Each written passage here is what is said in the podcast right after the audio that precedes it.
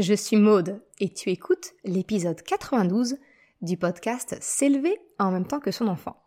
Aujourd'hui, je vais te décrypter les méchants les plus connus de dessins animés, de films et te montrer qu'il y a un lien avec les émotions. Salut et bienvenue sur le podcast S'élever en même temps que son enfant. Je suis Maude, coach certifié chez Mercredi, mais surtout maman de trois enfants. Sur ce podcast, je t'aide à conjuguer la bienveillance avec la réalité de ton quotidien de maman. Utiliser ton choix d'une parentalité bienveillante comme un accélérateur de ton propre développement personnel. T'aider à changer de regard sur les situations que tu vis avec ton enfant pour t'en servir, pour grandir et apprendre sur toi. Hey salut, je suis très heureuse de te retrouver aujourd'hui pour ce nouvel épisode où on va discuter un petit peu des émotions, pour ne pas changer, j'ai envie de te dire. Tu sais, c'est cette petite phrase quelquefois où on se demande quand on voit un, film, un dessin animé, ou même quelqu'un dans notre, dans la vie réelle, mais on se pose cette question, mais pourquoi est-il si méchant? Cette petite phrase, c'est euh, la référence d'une vieille pub d'Orangina Sanguine. Mais bref, je pense que tu as déjà remarqué que dans tous les films, dans tous les scénarios, que ce soit d'une série, d'un film, d'un livre, peu importe, eh bien, en face d'un héros, il y a bien souvent un ou plusieurs méchants. Jusque-là, j'ai envie de te dire, rien de neuf sous le soleil, tu vas me dire. Mais ce que j'aimerais te proposer aujourd'hui, c'est de regarder d'un peu plus près ces fameux méchants, entre guillemets. Parce qu'il est bien trop facile, je trouve, d'étiqueter quelqu'un de méchant en confondant en fait son comportement avec son identité. En fait, ce que je crois, c'est que personne, absolument personne, n'est foncièrement méchant dans la réalité. D'une part, tu sais très bien ce que je pense des étiquettes et de tout ce qui suit de manière générale le verbe être. C'est ce que je t'ai déjà partagé dans l'épisode 34 du podcast. Mais j'ai envie de te dire déjà, euh, ça me pose problème de dire être méchant. Donc souvent, j'ai déjà tendance à corriger en parlant de comportements méchants. D'autre part, les actions et les comportements qui nous conduisent à juger quelqu'un de méchant, eh bien, sont souvent, en réalité, des conséquences au fait que la personne, elle ne sait pas vivre correctement ses émotions et les exprime d'une manière bah, totalement non acceptable. Alors oui, il y a de très rares cas comme par exemple la psychopathie. Et j'ai envie de te dire, justement, ça va justement démontrer que c'est bien, euh, c'est bien lié aux émotions.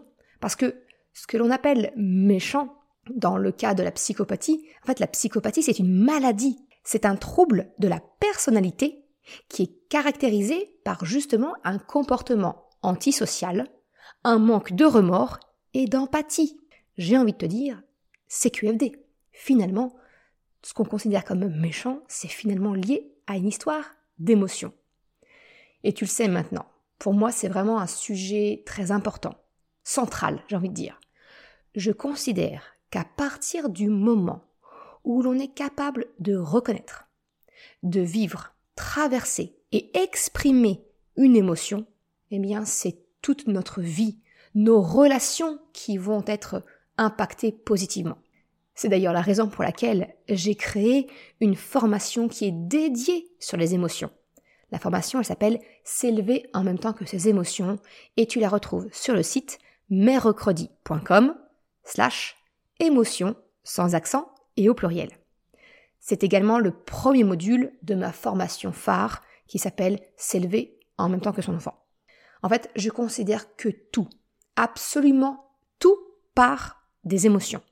Le reste, ce ne sont finalement que des mises en pratique spécifiques liées au respect des règles, à la vie de famille, etc. Mais tout, absolument tout ça, ça va reposer sur les émotions.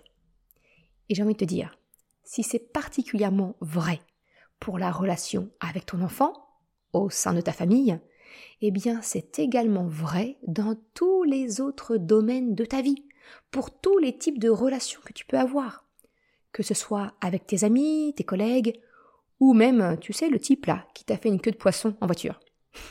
bah, effectivement, tout est une question d'émotion. Et quand tu commences à comprendre ça, à le voir dans ta vie, eh bien tu commences à faire un tas de parallèles. Personnellement, une des conséquences de ma prise de conscience de voir les émotions comme étant le socle commun de toute situation, eh bien je vois absolument tout maintenant sous cet angle-là. Même les moments les plus anodins de ma vie, comme lorsque je me divertis en regardant un film, une série, un dessin animé, ou que je lis un livre.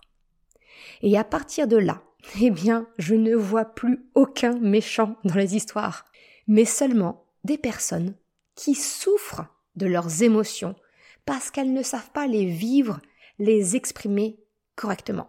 Et c'est ça que je voudrais te partager aujourd'hui. Alors il y a quelques semaines de ça, sur Instagram, je t'ai demandé de me citer quelques méchants de films, de séries, de livres, de dessins animés, pour que je te les décortique. Alors j'ai fait une petite sélection parmi ceux qui revenaient le plus, et c'est ce que je te propose aujourd'hui. Je voudrais vraiment insister sur le fait que les méchants ne sont pas des méchants. Et je vais te l'expliquer, je vais te le démontrer. Alors attention, peut-être que je risque de te spoiler dans certains de mes exemples. Donc, si je nomme un personnage et un film, ou une série, un, livre, ou peu importe que tu n'as pas vu, s'il te plaît, fais une avance rapide jusqu'au prochain chapitre, pour vraiment éviter que je te spoile inutilement. Maintenant que euh, cette petite précision est faite, on rentre dans le vif du sujet.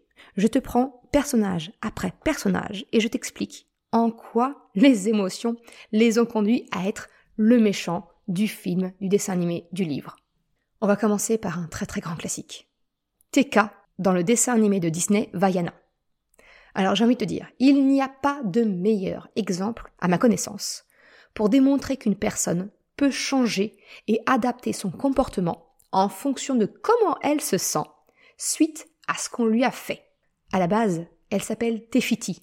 Elle semble douce, paisible, même maternante quand tout se passe bien. Mais quand elle a été volée par Maui, eh bien elle se met en colère. Et c'est cette colère qu'elle ne sait pas exprimer correctement qui l'a conduit dans une rage folle au point de revêtir les traits de TK. Donc tu vois, c'est l'expression d'une manière non contrôlée de son émotion qui la propulse au rang de méchant du dessin animé. Un autre exemple, un très grand classique, Dark Vador de la saga Star Wars. Alors, je pense pas te faire là un très gros spoil en t'apprenant qu'avant de devenir Dark Vador, le méchant de la saga Star Wars, eh bien, il s'appelait Anakin Skywalker. Dans le film, dans l'univers Star Wars, l'ordre Jedi interdit toute forme d'attachement et d'amour. Ce qui a poussé, ce qui a forcé en fait Anakin, eh bien, à se couper de sa mère, à lui interdire ses sentiments pour Padmé. En gros, l'erreur, à mon sens, vient de l'ordre Jedi lui-même, qui exige de ses disciples de se couper des émotions. Et on voit bien ce que ça donne à la clé. Hein. De la frustration, de la colère, de la peur de perdre celle qu'il aime. Bref, on a là un combo gagnant pour basculer du côté obscur. Vu que, comme Anakin a été coupé de ses émotions, parce qu'on lui a appris justement à se couper de ses émotions, eh bien il n'a jamais appris à vivre ses émotions de manière acceptable. Et tu vois le résultat. Un autre exemple, le Joker dans Batman. Les derniers films sur cet univers ont eu le mérite de montrer les origines du méchant de Batman.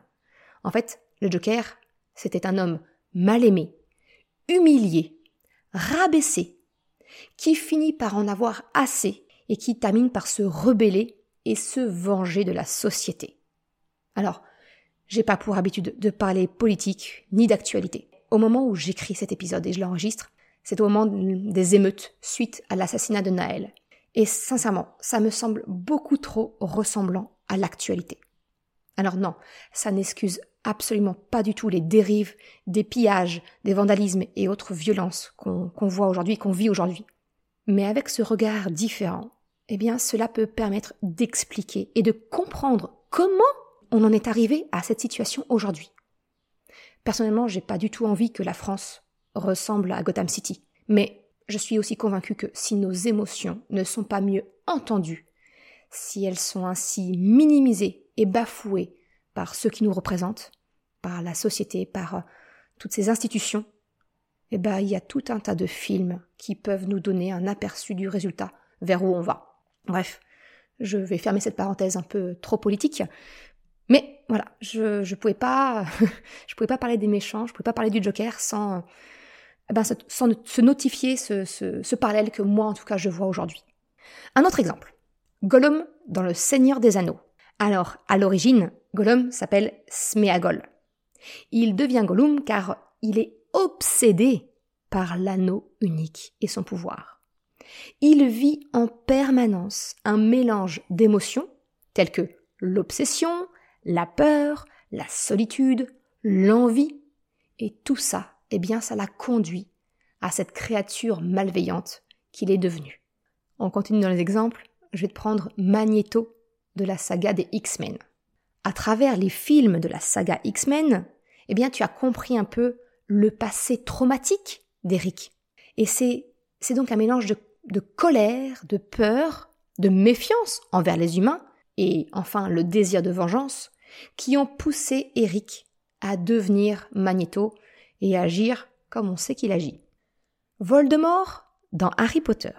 Alors, Voldemort, à l'origine, eh bien, il s'appelle Tom Jedusor. Et Tom Jedusor est un sang mêlé. Et en fait, il cherche à se venger de son père, qui était humain, qui était moldu, et qui a en réalité abandonné sa mère lorsqu'il a découvert qu'elle était une sorcière. Tom Jedusor se revendique alors comme l'héritier de Serpentard, et il cherche à devenir le plus puissant des sorciers pour prendre sa revanche.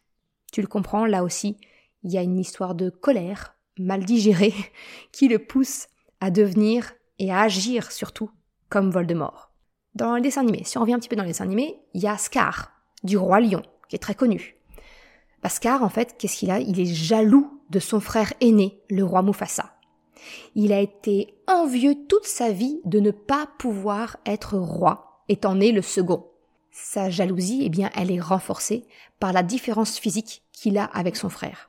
Et quand il comprend qu'il ne pourra encore moins être roi parce que il y a une descendance du côté de Mufasa, eh bien là, il arrive à un stade où il décide de passer à l'action et donc, eh bien, de mal agir, comme on le connaît. Un dernier exemple pour la route, Loki, de la série, des films et des séries Marvel. Alors si Loki, il est généralement présenté comme le dieu de la ruse et de la manipulation, en fait, la source de son comportement est à regarder dans sa relation familiale. En fait, il a grandi dans l'ombre de Thor, et Loki a cherché désespérément la reconnaissance et l'amour de son père. En vain. Sa ruse et sa méchanceté sont en réalité, eh bien, le résultat d'une grande détresse émotionnelle. Alors, je pourrais te parler encore de mille autres exemples. Très brièvement, le Grinch, qui est jaloux du bonheur des autres choux, d'Ursula, dans la petite sirène, qui veut se venger du roi Triton qui l'a banni, de Maléfique, la sorcière de la Belle au Bois dormant, qui a été trahie, blessée, humiliée, mutilée par le père d'Aurore, de Hans, dans La Reine des Neiges, qui est le dernier frère d'une lignée de treize garçons, et qui n'a donc aucune chance d'accéder au trône, si ce n'est par un mariage.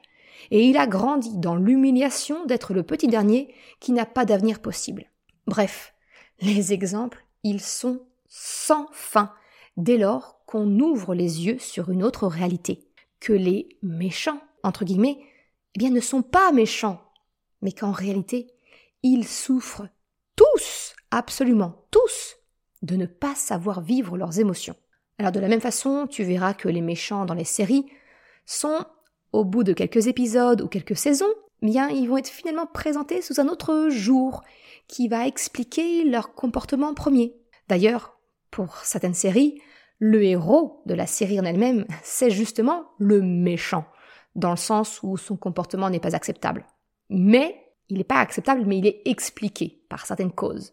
Je pense à Dexter, dans la série du même nom, ou plus récemment, de Joe Goldberg dans la série You.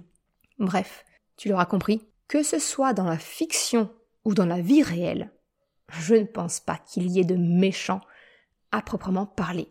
Le parallèle à mettre en œuvre dans la relation avec ton enfant, tu dois te poser la question, eh bien j'ai envie de te rappeler de ne pas t'arrêter au comportement de ton enfant, mais plutôt de chercher l'émotion ou les émotions qui l'y ont conduit.